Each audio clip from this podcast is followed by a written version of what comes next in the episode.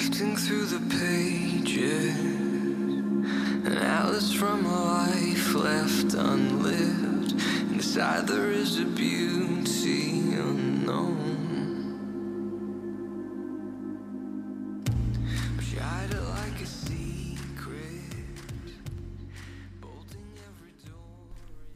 Herzlich willkommen zum Interview-Podcast Phoenix on Air für Stangis und Menschen, die sich für Yoga auf der Matte und im Alltag interessieren. Heute ist Ebert Bär endlich wieder bei mir zu Gast.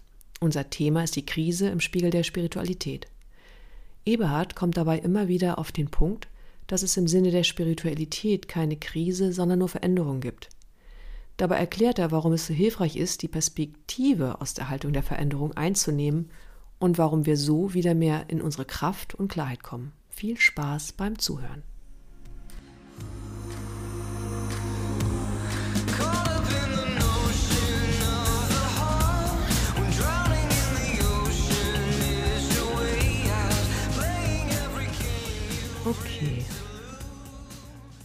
Hallo Eberhard, Hallo Inge, wie geht es dir heute Morgen?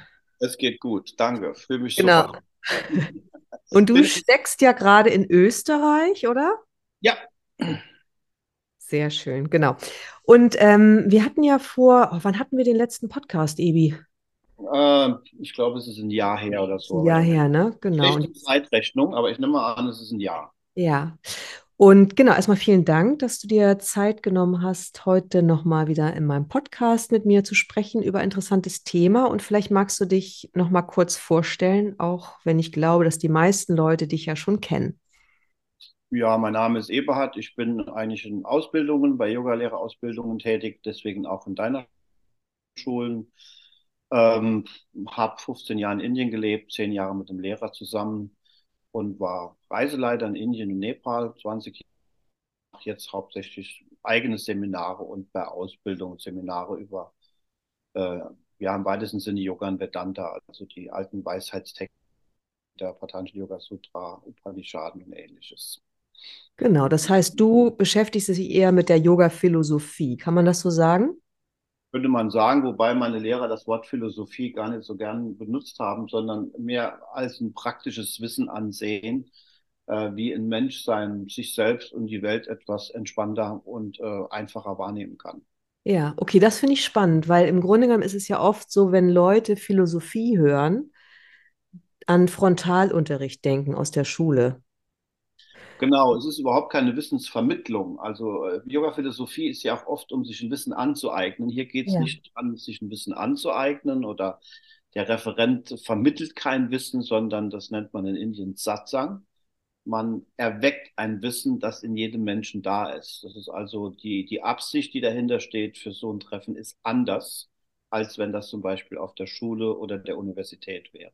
Ja, okay. Das heißt, das hört sich ja eigentlich viel attraktiver an. Das kommt drauf an, an was jemand interessiert ist. Das ist klar.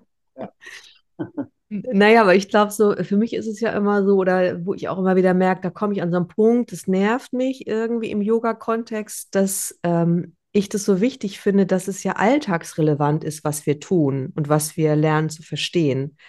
Und nicht nur so sehr kognitiv irgendwie Yoga-Sutren runterrattern, aber eigentlich hat das mit mir und meinem Leben nichts zu tun. Das ist vollkommen richtig. Also den Lehrer, mit dem ich am längsten zusammen war, Sukuma hat immer oder öfters gesagt, ein, eine, ein, eine Spiritualität, die nicht alltagstauglich ist, ist wertlos, interessiert ihn nicht. Ja, Äh, deswegen, es muss irgendwie die, die ganze Praxis auf dem Kissen, auf der Matte und sich auch im ruhigen Ort mit diesem Wissen zu beschäftigen, sind ja Idealbedingungen, aber die Erfüllung dieses Wissens, dies liegt im Alltag. Das liegt in meinem Privatbereich, das liegt im Beruf, das liegt darin, wie weit ich mich noch aufrege, wie weit mich noch was stört und wie ich unkompliziert und einfacher werde. Dort kommt das, das Wissen sollte ja dort ankommen. Für dafür ist es letztendlich gedacht. ja.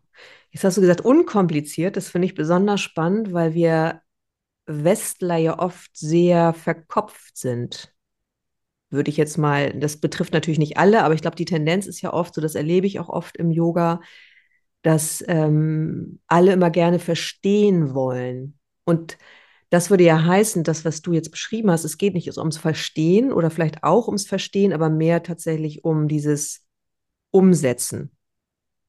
Naja, ein Verstehen im praktischen Bereich des Lebens ist ja notwendig und das braucht man auch oft. Aber sobald dieses Verstehen im konzeptionellen Bereich ist oder ich sage es mal im philosophischen Bereich, etwas verstehen zu wollen und Antworten zu bekommen, ähm, dann sagt man hier, dann ist es eigentlich eher, du bekommst hier in Selbsterforschung, Vedanta und Yoga eigentlich keine Antworten. Du stellst nur Fragen. Also wenn du über Konzepte, über Gott und die Welt antworten möchtest, dann musst du eigentlich zur Religion gehen. Da bekommst du Antworten. Aber in Mhm. Spiritualität bekommst du keine Antworten. Du, du hinterfragst, hinterfragst das, was du als kleines Kind auch schon gemacht hast. Und ähm, ja, stellst eigentlich ständig nur Fragen, das dich irgendwo hinbringt, wo du mehr in einen Zustand der Verwunderung gehst, aber nicht etwas weißt darüber. Also es ist ein Okay. vollkommen Ja, okay, ja, spannend. Und wir hatten ja heute überlegt, dass wir das Thema Krise uns anschauen. Und ähm, wir hatten jetzt den Titel uns ausgesucht, Krise im Spiegel der Spiritualität. Und vielleicht magst du einmal in deinem, aus deinem Verständnis heraus Krise beschreiben. Also, weil wenn wir jetzt von Krise sprechen, denken wir an die globale Krise, würde ich mal sagen, die meisten Menschen, ne? Wir denken an Corona, wir denken an äh, Ukraine-Krieg, wir denken an äh, Energiekrise, wir denken an, ne, alles fängt gerade an, sich global wieder zu verändern. Es gibt eine Umweltkrise. Was würdest du sagen, was aus deinem Verständnis heraus, was vielleicht nochmal hilfreich ist für diejenigen, die zuhören, wie kann ich Krise verstehen und vielleicht wie kann ich Krise auch für mich nutzen?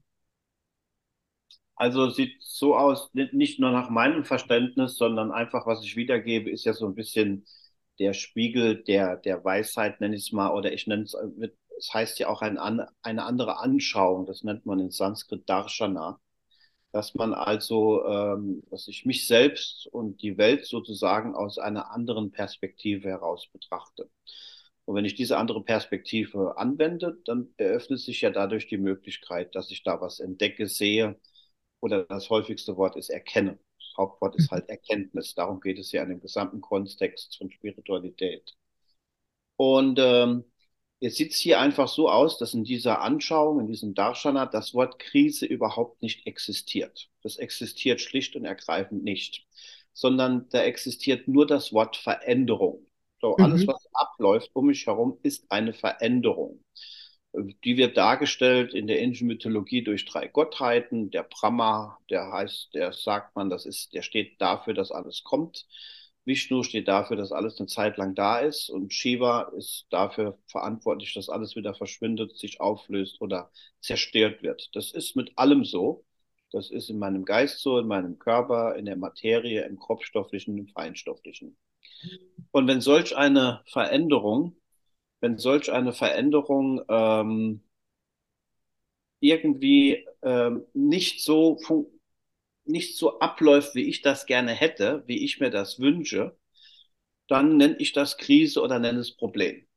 Mhm. Äh, wenn mich das besonders stark stört, dann sage ich, ja, ich habe ein, ein großes Problem. Stört es mich ein bisschen weniger, sage ich, ich habe ein kleines Problem, stört es mich überhaupt nicht mehr, dann nenne ich es eben Situation. So, und jetzt laufen halt Dinge ab in der Welt. Das ist jetzt für Spiritualität auch egal, ob ich eine Krise in meiner Familie sehe, eine Krise in der Welt, in der Politik oder im Klima.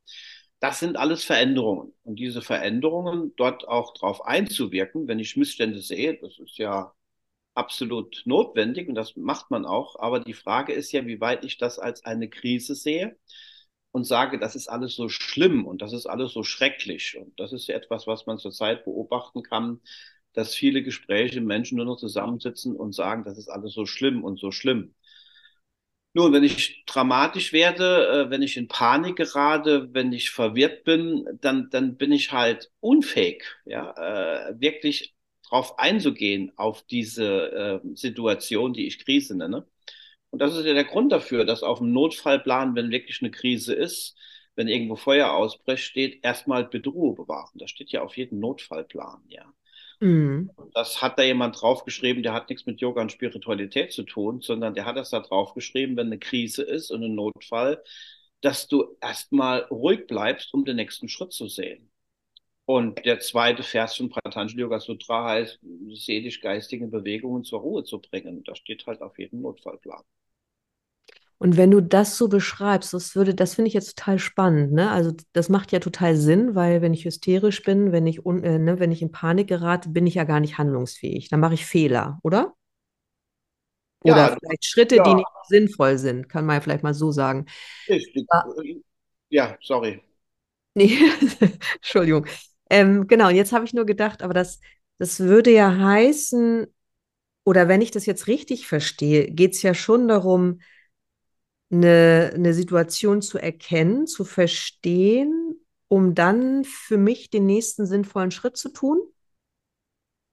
Richtig. Es ist, es sieht ja so aus, also ein gutes Beispiel ist, wenn ein Notarzt an eine Unfallstelle kommt mit sechs Schwerverletzten und Ja, der wäre so wie ich, dass, das, dass der sagt, das ist alles so schlimm und so schrecklich und dieser Unfall, ach Gott, so der, der, der müsste sich einen anderen Job suchen. Ja? Also in dem ja. Moment, wo der hoch emotional wird und sagt, so wie wir oft, das ist schlimm, schlimm, schlimm, der muss ja diese Ruhe bewahren. Also dann das, was auf dem Notfallplan steht, das, was im Patanjali Yoga Sutra steht, um zu sehen, den nächsten Schritt, zu welchem Schwerverletzten er als erstes geht. Dazu braucht er Ruhe und Klarheit. Mhm. Und äh, das ist jetzt genau, wenn ich eine Situation habe, das ist jetzt ganz aktuell, wie bezahle ich nächstes Jahr meine Heizkosten oder kommt der Krieg hierher? Das sind ja alles Szenarien, wo ganz praktisch immer nur nächster Schritt ansteht. Was tue ich jetzt? Ich kann mich vorbereiten, ich kann was tun, wenn ein Notfall eintritt. Das alles ist, und für all solche Vorbereitungen, nächsten Schritt zu tun, brauche ich Ruhe und Klarheit. Und wenn Mhm. ich die nicht habe, wenn ich jetzt voller Ängste bin und sage jeden Tag, wie schlimm das ist, dann werde ich den nächsten Schritt nicht sehen. Dann sehe ich einfach nicht. Wenn ich mich aufrege, wenn ich Angst habe, wenn ich mich äh, erzürne, wenn ich den ganzen Tag nur am Jammern bin, ich, ich, ich werde den nächsten Schritt nicht sehen. Dann bin ich ganz einfach verwirrt in meinem Geist. Und das ist ein springender Punkt, der im Yoga und Spiritualität halt rangebracht wird, weil wenn gerade eine Krise ist, brauche ich die Klarheit ja noch mehr und die Ruhe. Mhm. Und, ähm, und gefühlt ist es ja tatsächlich aber vielleicht so, ne, da kann ich mich ja selber irgendwie, kann ich mir selber an die Nase, ne, meine Nase anfassen, dass äh, so eine globale Krise sich ja nochmal anders anfühlt, als hätte ich überhaupt keinen Handlungsspielraum. Und weißt du, was ich meine? So ein bisschen wie, dass man sich schneller ausgeliefert fühlt. Und wie würde man da einfach einen besseren Umgang mit finden?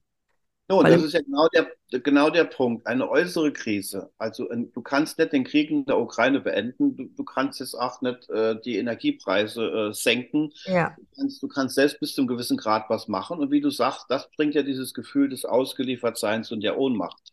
Ah, das ja, ist genau der springende Punkt. Aber es hakt Yoga hier ein und sagt, du kannst den Krieg nicht beenden, aber du kannst deine Verwirrung beenden. Du kannst deine Panik beenden. Also bitte sei praktisch und sieh das.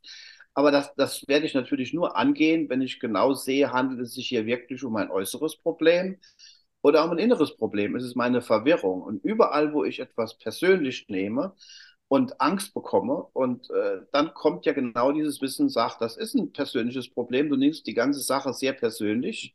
Du verlierst den praktischen Bezug. Und jetzt gibt es Möglichkeiten. Aber das mache ich natürlich nur, wenn ich das als ein inneres Problem erkenne. Dann kann ich erstmal meine Verwirrung, meine Unruhe beenden und dann gucke ich weiter.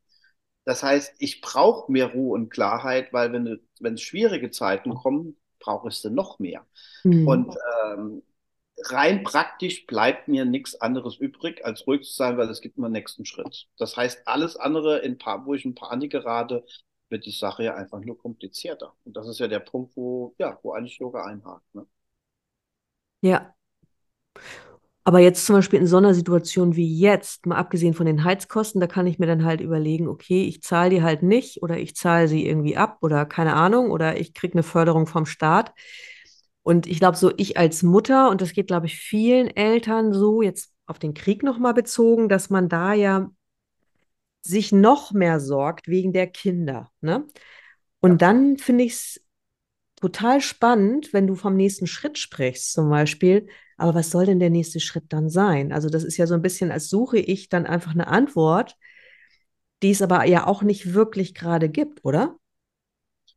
Nun, es, es sieht einfach so aus, in jeder Situation, ob das mit dem Krieg ist, in jeder Situation meines Lebens gibt es immer nur einen nächsten Schritt, der der Situation am besten angepasst ist. Ja, also das ist das, wenn ich diesen Schritt nehme, das nennt man in Indien Dharma, dann bin ich im Fluss des Dharma. Das ist ein Konzept aus Indien.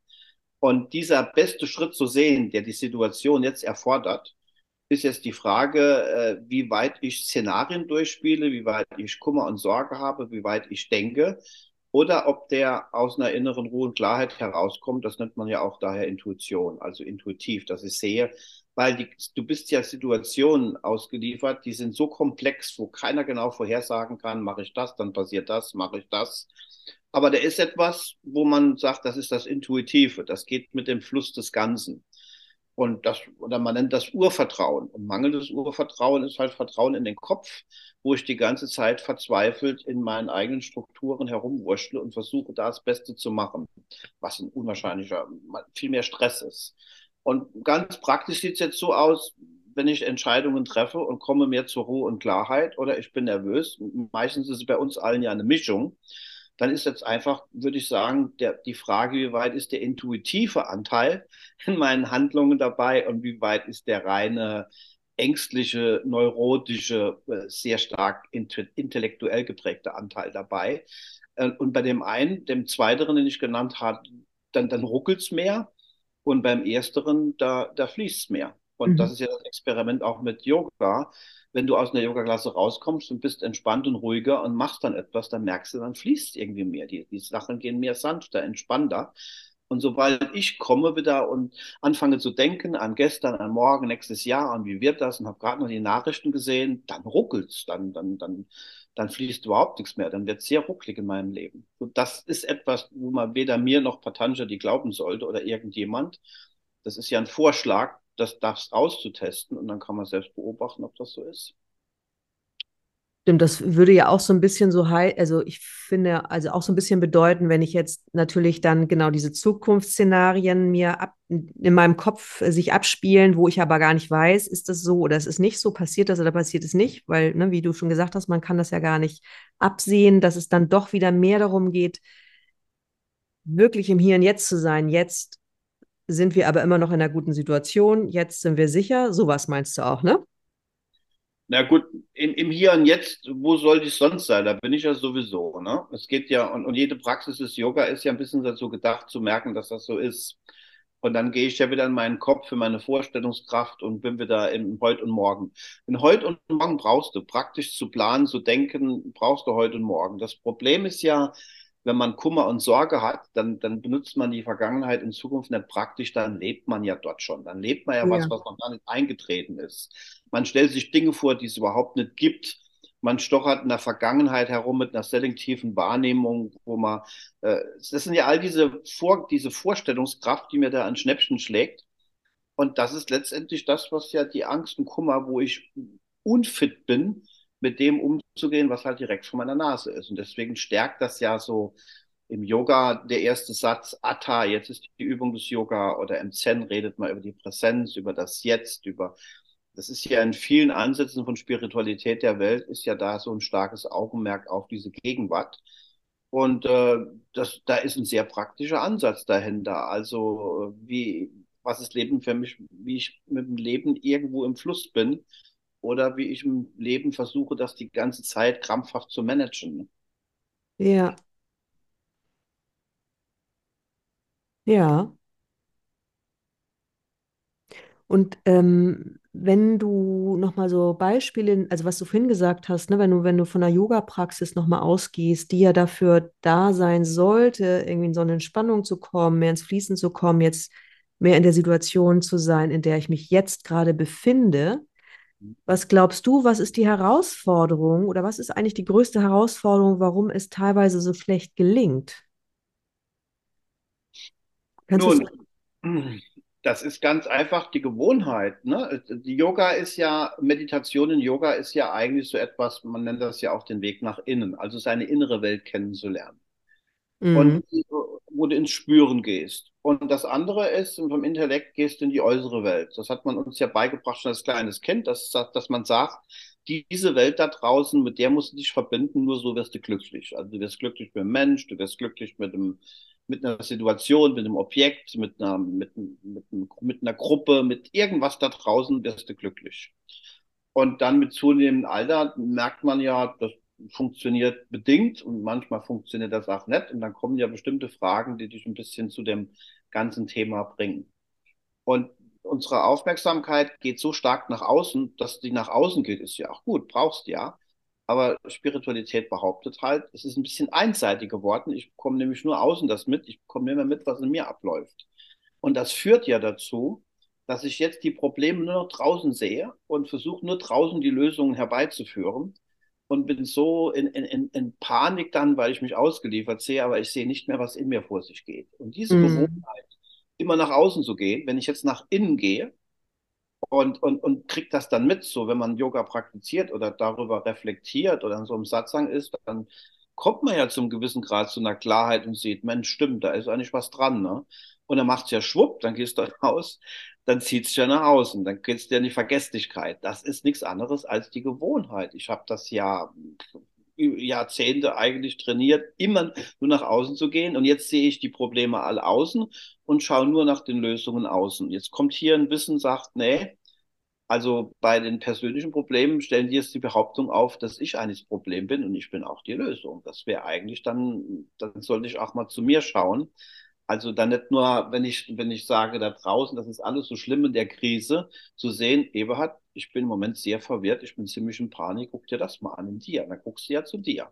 Und wenn ich dann überhaupt nicht zu mir gucke und nur nach draußen und, und von morgens bis abends Nachrichten höre und sage, schlimm, schlimm, schlimm, das ist ja klar, dass ich total neurotisch werde und äh, dass ich schnell werde. Und wenn ich dann mit Menschen zusammen bin, das Gleiche sagen, schlimm, schlimm, schlimm, und dann, oder ich suche mir ein paar Menschen, das ist dann, was man im Satzang macht, die dieses Gefühl von schlimm in sich mal betrachten, sagen, Moment mal, da gibt's ja Möglichkeiten.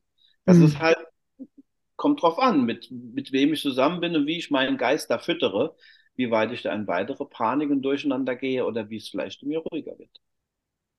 Ja, das ist spannend. Ich habe auch gerade noch mal den Gedanken gehabt, ähm, ne, weil du gesagt hast, wir sind so trainiert, uns auf die äußere Welt zu ähm, konzentrieren. Mhm. Und dann habe ich mich so gerade gefragt, so auch als Mutter, wann fängt das eigentlich an? Und wo habe ich die Möglichkeit, vielleicht auch noch mal als Mutter oder Vater vielleicht meinem Kind noch mal an eine andere Technik zu vermitteln, weißt du? Weil wenn ich jetzt an mein Kind denke, das ist natürlich sehr im Außen. Die anderen haben mehr Lego, die anderen dürfen mehr Fernseh gucken oder keine Ahnung, was es da für Themen gibt, ne? Mhm. Und wie oder an welchem Punkt wäre es nochmal spannend, tatsächlich da nochmal dem Kind ne, was anderes mitzugeben? Also ich denke, einem Kind was anderes mitzugeben mit dem Thema, die beste Art und Weise, wie, dem, wie man Kinder was mitgeben kann, ist, indem man das lebt. Ja. indem man selbst stabil ist, indem man, äh, das ist das, wie das ein Kind am besten mitbekommt. Äh, wenn, wenn ich als Mutter oder Vater selbstständig in Ängste und Panik sind, Kinder sind extrem feinfühlig, obwohl ich das vielleicht versuche zu verbergen. Die kriegen meine Ängste und mein kummervolles und sorgenvolles Denken mit. Und wenn das wenig gefühlvolle äh, Stabilität ist das Beste, was dem Kind passiert. Also wenn ich selbst, wenn ich wenn, wenn ich die Fähigkeit habe, in schwierigen Situationen zu bleiben, nicht in Panik zu verfallen, dann äh, ist das der beste Lernprozess, wie das Kind das vielleicht, ja. Also, klar kann man da auch was sagen, aber immer, äh, wenn man es einfach lebt, sich in, in, in mehr einer absehbaren Weise überträgt. Und das ist immer die beste Tragung dieses Wissens wenn es absichtsvoll ist, selbst wenn ich dann dem Kind Yoga und Spiritualität bringen will, das ist dann doch immer, immer so ein bisschen durchtränkt mit meinen eigenen Werten und meinen eigenen Ideen. Und wenn man es lebt, überträgt sich äh, ein bisschen ungefärbt, also reiner, würde ich mal sagen. Mm, das macht total Sinn. Und gl- also das macht total Sinn, weil das beobachtet man ja auch immer wieder, ne? Also das, was man so vorlebt, dass ein Kind da schon relativ viel von übernimmt. Das ist ja auch ganz spannend, vor allem wenn es das dann vielleicht auch noch versteht. Mm, Was ich noch mal gedacht habe, was ich spannend finde, ähm, wenn ich so in die Entspannung gehe, in die Stille gehe, für mich selber als erwachsene Person, da geht es ja auch darum, ne, meine eigenen Gefühle vielleicht zu reflektieren, wahrzunehmen. Und ähm, mein Eindruck ist, dass Kinder das so gar nicht haben, weil sie es nie gelernt haben oder weil das einfach auch so einen Reifungsprozess benötigt. Was meinst du? Sag nochmal konkret die Frage, habe ich den Anfang nicht ganz Ähm, kapiert. Sag genau, äh? Also was, was ich spannend finde, also wenn ich, als- ich als erwachsene Person, wenn ich so ein, in so eine Innenschau gehe, ne, dann werde ich ja auch konfrontiert mit meinen Ängsten und Gefühlen und ähm, im Laufe der Zeit, in so einer Stille, wenn es wenn es langsamer wird, kann ich das ein Stück weit ja auch relativieren, würde ich mal so für mich beschreiben, ne? Und wenn ich aber äh, an ein Kind denke, frage ich mich, ob das, ob Kinder das überhaupt auch können oder geht es mehr um ein Lernen, dass man seine Gefühle mehr wahrnimmt, auch schon früh in der Kindheit? Ja, es ist natürlich, was bei Erwachsenen dazukommt, was vielleicht bei Kindern weniger ist und das gar nicht unbedingt schlechter sein muss, ist ja das Analytische. Ne? Also, dass wir vieles gelesen haben, dass wir analytisch vorgehen, dass wir versuchen, auch was zu verstehen. Ja, Und äh, das ist bei den Kindern ja oft nicht so. Ne? Also, wo das eher eigentlich äh, durchgeht, natürlich fühlen die und spüren die. Und das Verrückte ist ja, je weniger ich analysiere, mehr bekomme ich ja oft mit. Deswegen bekommen ja Kinder, also natürlich, wenn sie heranwachsen, wird das dann auch weniger, wirklich viel mit. Die sind sehr sensibel, bekommen Dinge mit, weil die orten das ja gar nicht ein. Deswegen ist es ungefiltert. Deswegen kriegen die sehr viel rein. Die kriegen das mit. Wir kriegen ja alle weniger mit, weil wir was hören, spüren und, und, und machen es direkt in eine Schublade. Ne? Also mm, interpretieren das direkt. Und deswegen sind wir ja, ähm, wir kriegen das schon mit, aber äh, weißt du, durch das Kind kommt über die Sinnesorgane ja das Gleiche rein wie bei dir und mir. Es ist ja die Frage, dann kommt das im Geist an als Name und Form, aber dann kommt es irgendwann an einem Intellekt an, der sich immer mehr ausprägt. Und deswegen läuft es ja so ab, wenn wir dann heranwachsen, unsere ersten emotionalen Abenteuer und dann, dann wird das erstmal ziemlich verwirrt und durcheinander und, und dann stellt man die Fragen, oh Gott, was ist denn hier los? Und mm, das ist im Kindesalter halt noch ein bisschen, das ist halt ihr Glück erstmal noch ein bisschen unschuldiger. Jetzt mal abgesehen davon, was sich da für Tendenzen sammeln, die dann später vielleicht nochmal auftauchen. Aber äh, da ist ja noch eine gewisse Unschuld dahinter. Unschuld bedeutet ja einfach, dass der Intellekt noch nicht so viel weiß. Ne? Da ist ja ganz natürlich noch mehr dieser Anfängergeist da im Kind. ja. Die, die wahrscheinlich viel wahr, aber sortieren das erstmal nicht so ein. Aber natürlich kommt das. Und das kann man ja schön beobachten. Und ich denke, dass wir da einfach komplizierter sind oder kom komplizierter geworden sind, mehr oder weniger, durch das Intellektuelle. Ja, total. Das, das stimmt, weil irgendwie beobachte, ich- beobachte ich auch manchmal, dass bei Kindern noch eher sowas ist wie, da gibt es noch mehr Spielraum, mehr Möglichkeiten. Genau, genau. Deswegen sage ich auch gerne in Seminaren, wenn wir jetzt äh, durch die Patanjali Yoga Sutra gehen und andere Schriften und die Modelle betrachten und Satsang, was interessant ist. Aber ich sage danach oft, das ist eigentlich Bhakti Yoga für Intellektuelle, was wir hier machen. Bhakti ist ja Hingabe. Äh, das Yoga der Hingabe, das ist aber keine Hingabe vor dem Guru oder vor dem Gott, das ist die Hingabe des Intellekts, wo der mal einfach aufgibt und, und, und, und schaut einfach nur noch. Und dieses Schauen in seiner reinsten Form nennt man ja reines Schauen. Das ist Samadhi im Yoga, wo man vollkommen ungefiltert auf was schauen kann. Das ist ja letztendlich die Idee des Ganzen. Ähm, und dann ist, ja, es ist letztendlich führt das mehr oder weniger zu dem Bhakti. Und diese Unschuld, dieses reine Schauen, das haben Kinder halt noch mehr wie Erwachsene. Nur Ja. halt aufgrund ihrer Unschuld. Und wir haben ja, ist es ja gut, dass wir viel wissen oder auch was gelesen haben und haben Allgemeinbildung. Aber wenn sich das, was ich gelesen habe und die ganze Bildung ständig in meine Wahrnehmung einmischt, dann sehe ich halt nicht mehr, was vor mir ist, dann sehe ich das, was ich gelesen habe. Und dann bin ich eigentlich so mehr so, dann ist das mehr so Secondhand, ne? Secondhand. Ja, schön. Ja, das ist schön. Ja, stimmt. Und das würde ja auch heißen, dieses, ähm, das finde ich nochmal ganz schön mit der Hingabe, ne? Ähm, das heißt ja auch nochmal ganz klar, wenn ich mich hingebe, dann muss ich jetzt in diesem Moment auch, dann geht es nicht darum, irgendwie in eine Handlung zu kommen. Erstmal. Nee, die Handlung in der Hingabe geschehen Handlungen, aber da ist halt immer weniger jemand da, der das noch macht. Ja, Natürlich geschehen weiterhin Handlungen. Das ist ja der Fluss. Das merkt man ja selbst, dass man manchmal in Handlungen ist. Ganz viele Handlungen tagsüber macht und abends sagt man, Mensch, heute ist das ja richtig geflutscht, das ist ja nur gelaufen. ja, sind Handlungen da, aber du bist nicht mehr der absichtsvolle Handelnde in den Rollen, der da oft sehr verkrampft hinten dran steht und das tut. Und das kennt ja jeder von uns, wo ein Tag mal lockerer und luftiger, flockiger läuft und manchmal denkt man, man trägt die ganze Welt auf dem Kopf. Ne? ja, Aber das heißt ja auch, Hingabe bedeutet, man kommt auch wieder in mehr so eine Leichtigkeit, Klar. in so eine Entspanntheit. Ja. Das ist ja auch das, was man bei Kindern sieht. Das ist ja die Ja. Kombination von dem. Wenn, wenn du unkomplizierter wirst, leichter, flockiger, lustiger, dann, ja, dann ist Leichtigkeit da. Das ist ja das, was mein Lehrer oft gesagt hat für das Sanskrit-Wort Dukkha, das wir eigentlich als Leid übersetzen. Und da hat er das einfach übersetzt, hat gesagt, Dukkha ist die fehlende, ist die, da ist die Unfähigkeit, sich mit mir selbst leicht zu fühlen ohne Grund. Mhm. Und äh, diese grundlose Leichtigkeit, die haben wir ja oft verloren und dann rennen wir halt Gründen hinterher, um nochmal die Leichtigkeit irgendwo zu erhaschen. Deswegen gehen wir in so viele Abhängigkeiten rein. Weil wir das Ja. Okay, schön. ja, Danke. gerne. Danke. Also, das Ziel wäre, aber wir dürfen ja, wir wollen ja kein Ziel. Die grundlose Leichtigkeit, das finde ich irgendwie nochmal einen schönen, Ja. schönen Abschluss eigentlich. Ja. Eigentlich was Natürliches. Das kann man aber nicht erarbeiten, nicht er, herproduzieren, nicht herbeiführen, sondern das ist, was verbleibt, wenn man seine eigene Kompliziertheit erkennen kann. Ja. Die Erkenntnis, dann ist das eigentlich eine natürliche Folgeerscheinung. Hm. Sehr schön. Danke dir, lieber Gerne. Ibi. Okay, Und ich hoffe, wir treffen uns irgendwann mal wieder. gerne, machen wir. Vielen Dank. Danke, mach's gut, Inke, bis dann. Jo, ciao. Das war eine Folge aus dem neuen Podcast-Format Phoenix on Air von und mit Inke Schenner. Wenn dir die Folge gefallen hat, freue ich mich über eine Bewertung. Und wenn du Lust hast, auch die nächsten Folgen zu hören, kannst du den Podcast auch gerne abonnieren.